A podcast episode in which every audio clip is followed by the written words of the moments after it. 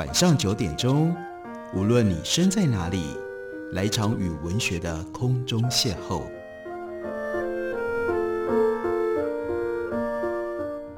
杨照谈书，邀您一同遨游文学世界，认识古今中外的经典之作。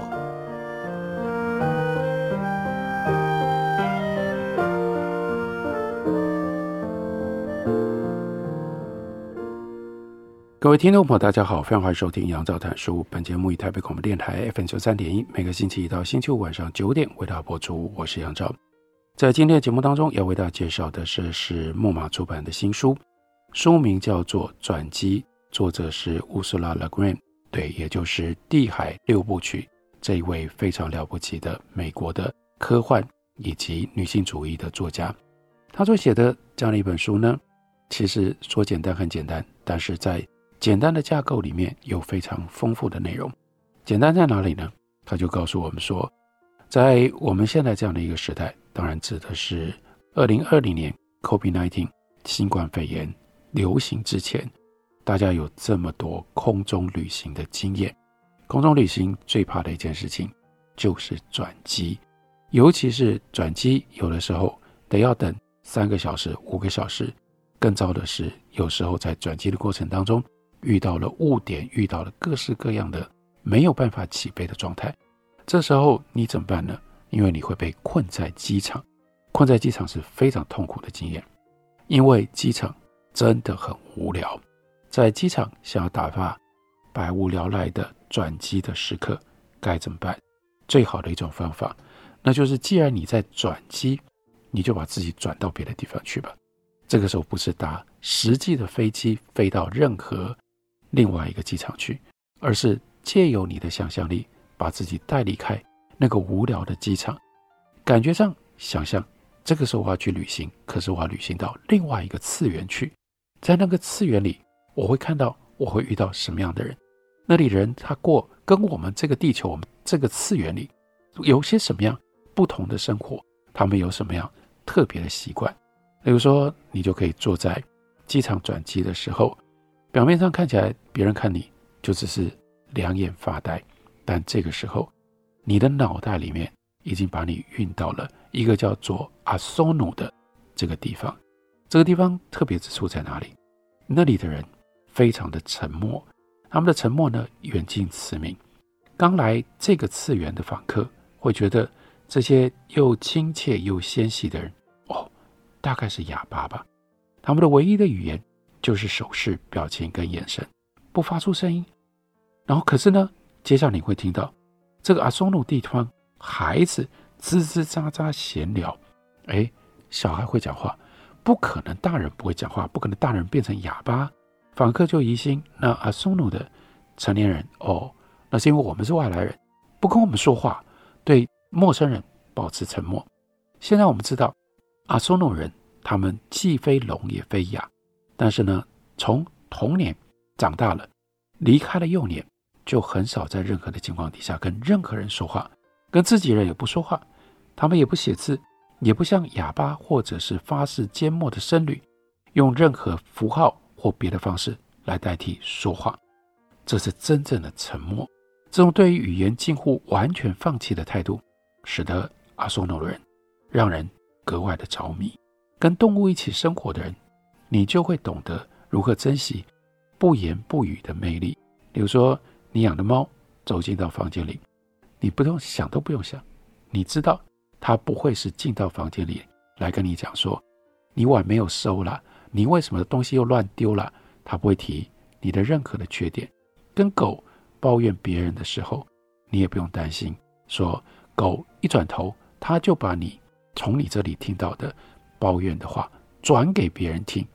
因为他们不说话，这是非常令人欣慰的事情。不能说话的人，或者可以说话但不开口的人，比我们其他人有一种优势。你能够体会吗？为什么不说话反而有优势呢？那就是他们就绝对不会讲出任何的蠢话。可能因为这样，我们都相信，一旦他们开口，他们就一定会说出睿智的话。因为我们从来没听过他们讲蠢话，所以他们一定是聪明的。哎，他们只是不讲。等到他们讲出来的时候，一定会讲出聪明的话。所以呢，阿苏鲁这个地方反而因此吸引了不少游客。阿苏鲁人他们有根深蒂固的好客的传统，对待访客慷慨有礼，但不会因为客人，不会因为游客而改变他们自己的习俗。有一些游客呢，去到阿苏鲁，最重要，为了要跟当地人一起沉默，乐于这样度过几个星期，不需要讲这么多话，在自己的次元，在自己的空间，在自己的环境里面，你就会发现，我每天得讲这么多的话，而且这话里面。有很多都是废话，那么多的时间都是用连篇废话来填满了，而且绝大部分的人际互动，不管是实体或者是在线上，大家想想，不也是吗？我们就用各式各样的废话来填满、来遮蔽我们的人际互动，所以呢，这些访客他们就愿意付钱寄宿在阿苏努的民居，很多人年复一年，一直不断的回来。跟安静的主人建立了未曾明言，因为不会真正说出话，但是这中间有一种深厚的感情。还有呢，有一些人走到哪里，都跟着阿苏努的向导或者是主人，一个小时又一个小时跟他们说话，把一生的故事讲给他们听，是为了特别要跑来这里说话而来的，因为他们终于非常高兴地找到了愿意听他们说话的人。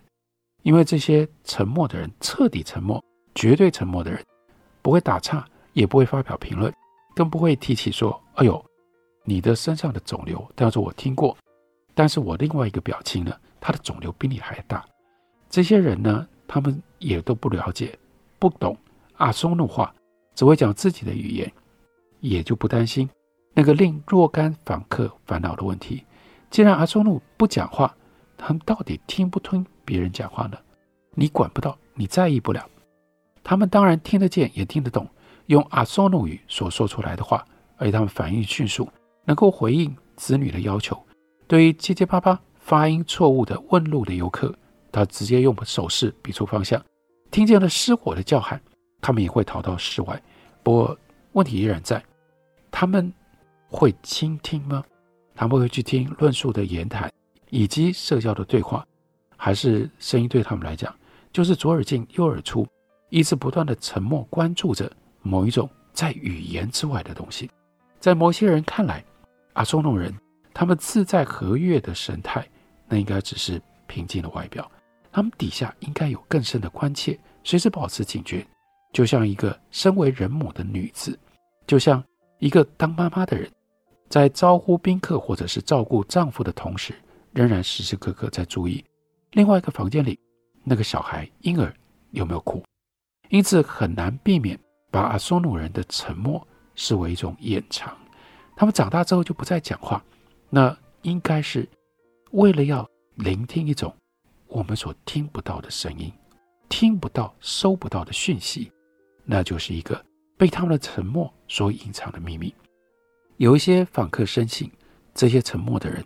闭口不语是为了要守住某一种知识，那这项知识既然被他们用这种方式竭力的隐藏，一定是非常有价值的，应该正是一份心灵的宝藏，一种超越语言的语言，甚至可能是许许多多宗教都会提到、都会承诺的那样一种终极的启示。那种启示虽然常常发现，但从来无法完全的传达。神秘主义的鲜艳知识没有办法用语言来表达。阿索努人他们回避语言，哎，应该是因为这个原因吧。他们保持沉默，可能是因为，就算他们开口说话，所有重要的事物也都已经被说过了。相信阿索努人深具智慧的人，就常年跟随着他们，等待他们偶尔说出的字跟词，然后呢，把它写下来，保存研究。整理汇集，希望从里面可以发现古老奥秘的意义，还有相应的数字，来寻找隐藏的讯息。可是，在某一些人看来，这些句子虽然不容易出现，但并没有因为这样就物以稀为贵，甚至可以说这些句子都很陈腐无奇啊。阿松露语言没有文字，言辞的翻译被视为非常难以确定，乃至于此地都不发翻译器给游客，反正大部分的游客也不会想要。你要学阿松露语的人，你就只能靠聆听跟模仿谁呢？儿童，儿童长到六七岁，就不再愿意应别人的要求开口说话了。下面呢，就列出了叫做伊苏长老的十一句话，这是有一位来自于 Ohio 州的虔诚的信徒，花了四年的时间收集而成的。在这个之前，他花了六年的时间，跟叫做伊苏团体的儿童来学习阿苏努语。这些话之间都隔了好几个月的沉默，其中隔得最长的是第五句跟第六句，中间竟然相隔了两年。好，第一句是不在这里，第二句是就快准备好了，快点准备好，第三句是没想到，第四句是永远不会停止，第五句是的，隔了两年才出现。第六句，什么时候？第七句非常好，第八句也许，第九句快了，第十句好烫，第十一句不会停止。那这一名信徒呢？就把这十一句话编成了一段连贯的信灵宣言，或者是证言。他认为这就是这位长者在他生命最后的四年，一点一滴横跨四年，慢慢他所要表达的意义。所以接下来这里就有叫做“伊苏长者之言”的俄亥俄版的解读。哇，这个解读很了不起，我们大家也可以跟随着乌苏拉·勒奎恩的想象。我们自己可以探索一下这十一句话，你认为到底含藏了一些什么了不起的讯息呢？让我快速的再把这十一句话讲过，再等一下我们休息的时间，大家可以想一想如何解读这十一句话。第一，不在这里；第二，就快准备好了；第三，没想到；第四，永远不会停止；第五，是的；第六，什么时候；第七，非常好；第八，也许；第九。快了，第十好烫，第十一不会停止。这十一句话能够组成什么样的智慧的系统呢？我们休息一会儿，回来告诉大家。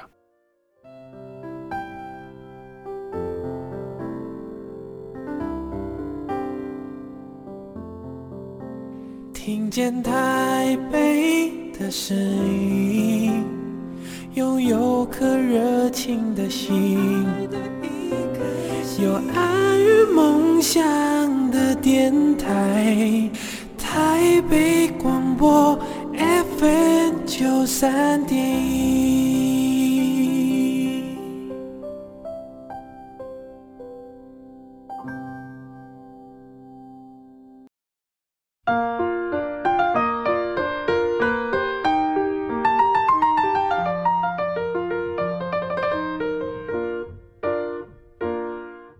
感谢你继续收听《杨照谈书》。本节目于台北广播电台 FM 九三点一，每个星期一到星期五晚上九点，为大家播出到九点半。今天为大家介绍的这本书是木马出版公司的新书，书名叫做《转机》，作者是乌苏拉·勒奎恩。他呢就设想了我们在转机的无聊的时间当中，把自己透过想象搬移到一个不一样的次元去。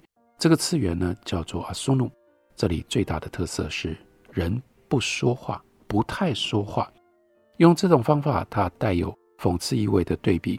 有一些人喜欢去收集、去解读所谓长者的智慧，而这些智慧，甚至从智慧而产生的许许多多的宗教信仰跟迷信，有很多时候就是来自于对于有限的讯息的过度解释。所以就讲到了这样的一个信徒，把四年当中所收集出来的长老的十一句话。它就编成了一长段，第一句话不在这里，那就是我们所追寻的东西不存在于此生的任何事物或者是经验当中，我们活在表象之间，活在性灵真理的边缘。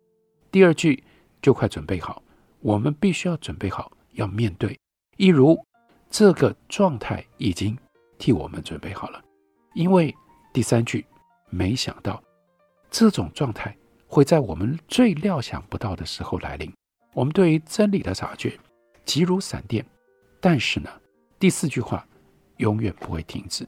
真理本身是永恒不变、不会停止的。第五句话叫做“是的”。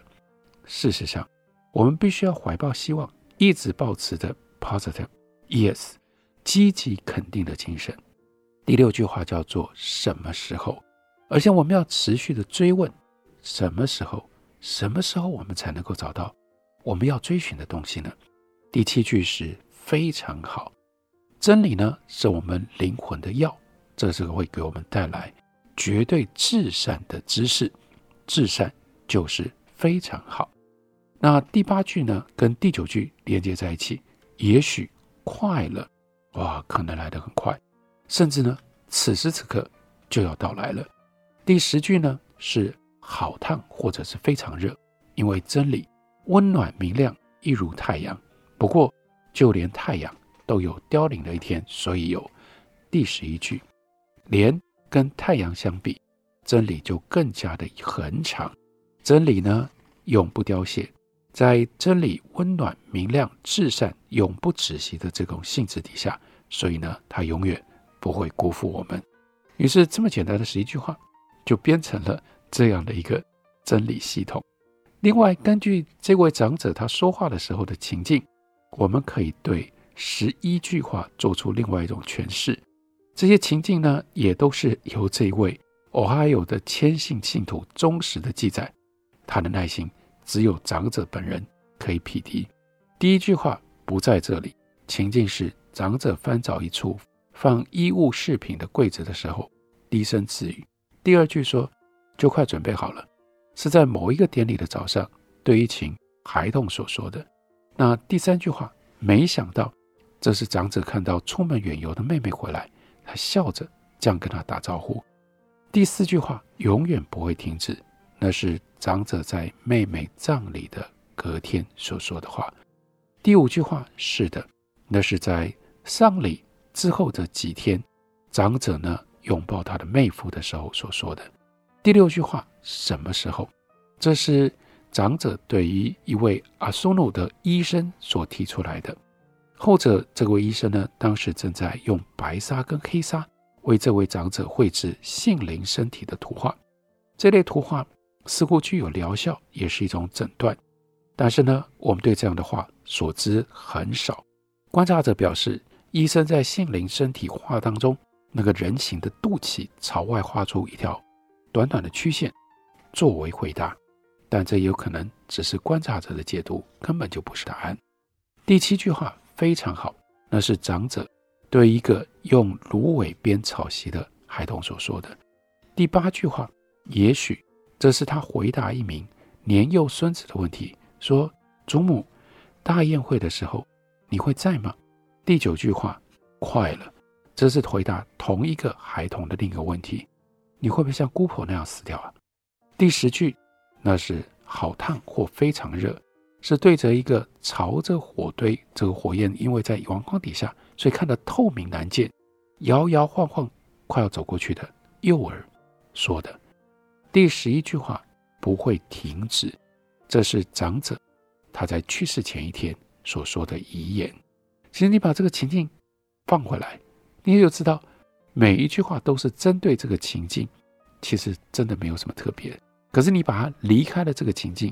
尤其是刚刚说的这个效果，因为这些人从来不说话，他要很久很久才说一句话，所以就误以为或认为，既然他们从来不说蠢话，他们说出来的话一定有智慧，所以就把这些本来是特定情境有用的话，把它通通收集起来，而予以过度解释，过度解释成为那样一种真理，或者是庸俗的真理，你就知道勒贵其实这个时候。真的是在对于这种通俗的宗教，尤其是利用各种不同的迹象，把它宗教化、迷信化的这种做法，再提出他的讽刺跟批判。接下来他就说，这后面的六句话是长者生命最后半年当中所说的，似乎死亡逐渐接近，使得这个长者变得多话了。一共有五句话是对于仍然处在说话阶段的幼童所说的。至少是有幼童在场的情况底下，对阿苏努的小孩来说，成年人所说的话会让他们印象非常深刻。一如外国语言学家阿苏诺的婴儿，也是靠听年纪比较大的孩童交谈学会这种语言。孩子跟别的成年人鼓励母亲和别的成年鼓励孩子说话的方式，则是专注的聆听，并且用无言的方式及时表示关爱，给予回应。阿苏诺人他们的生活单位是以大家庭作为他的中心，组成了一个关系紧密的团体。跟其他的团体也有频繁的接触，他们过着逐水草而居的生活，跟着供给他们毛皮奶肉这种大群的，称之为叫做阿纳玛努，四处的迁徙。他们是游牧者，依循季节在广大共享的山脉跟丘陵当中不断的巡回来去。团体里的家庭常常会离开，四处漫游拜访。大宴会刚刚提到了。还有另外是疗愈与更新的典礼，在这种期间呢，许多的团体会聚在一起几天或者几个礼拜，相互款待。团体之间看不出任何敌意的关系。世上从来没有观察者见过成年阿苏诺人打斗争执，当然更不可能吵架，连说话都不说，沉默多好。当你完全沉默的时候，你不可能吵架。你连吵架都不会发生，你大概也就不可能争执，不可能打架了。在阿苏努这个次元里，两岁到六岁的孩童一天到晚吱吱喳喳的交谈、吵架、打架、斗嘴、争执，有的时候大打出手。六七岁之后，就开始越来越少讲话，也越来越少争执。到了八九岁的时候，他们已经难得开口，不太愿意用手势以外的方式来回答问题。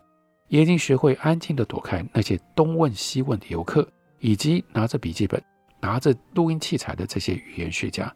到了青少年期，他们就变得跟成年人一样的沉默，一样性情和平。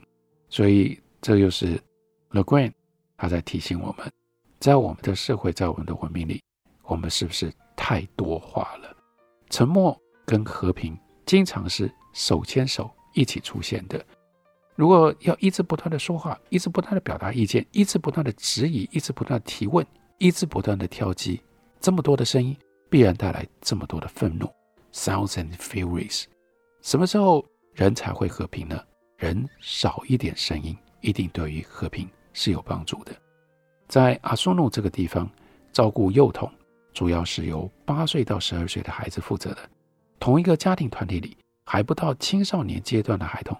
他们都是集体行动，在这样的一个团体里，两岁到六岁的孩子，刚刚已经讲了，是婴孩学习语言的对象。还好有两岁到六岁的小孩一直不断说话，不然连婴孩都没有办法学会如何讲话了。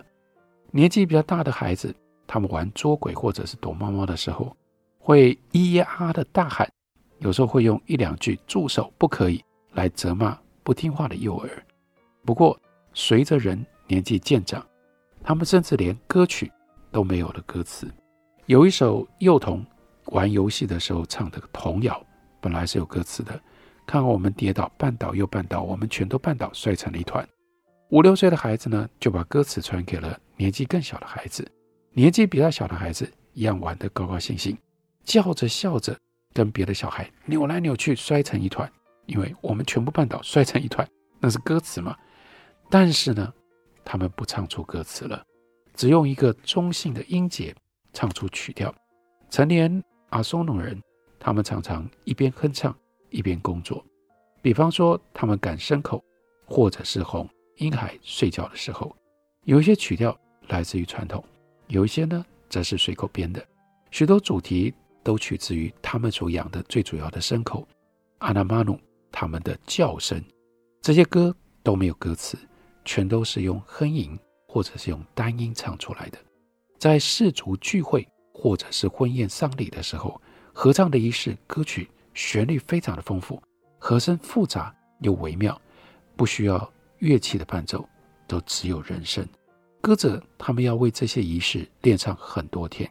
有些研究阿苏努音乐的学者相信，他们独具的性灵智慧或者是洞见，就表现在。这种无言的盛大的合唱曲当中，那这里的 i narrator 他说：“我比较同意另外一些人的意见。他们跟阿苏努人长期一起生活，认为阿苏努人的合唱是神圣场合的一个要素，也当然是一种艺术，一种庆典集体行动，一种释放情感的愉悦的方法。但仅止如此，他们视为神圣的事物。仍然最特别的是，在他们的沉默里，小小孩都用关系称谓叫人，母亲、叔叔、祖姐、朋友等等。就算阿苏诺人，他们有姓名。因为他们彻底沉默，我们也无从了解。故事讲到这里，接下来 Le Guin 安排了一个转折。大概在十年前，一个深信阿苏努人具备神秘智慧的狂热分子，在隆冬时节从山上掳走了一个阿苏努四岁的小女孩。从这里开始，因为他要学习，他要探知阿苏努语言的秘密。这个狂热分子会给阿苏努人、他们的部落、他们的世界这个次元带来什么样的变化呢？这就是这篇故事它最后结局的小小的悬疑。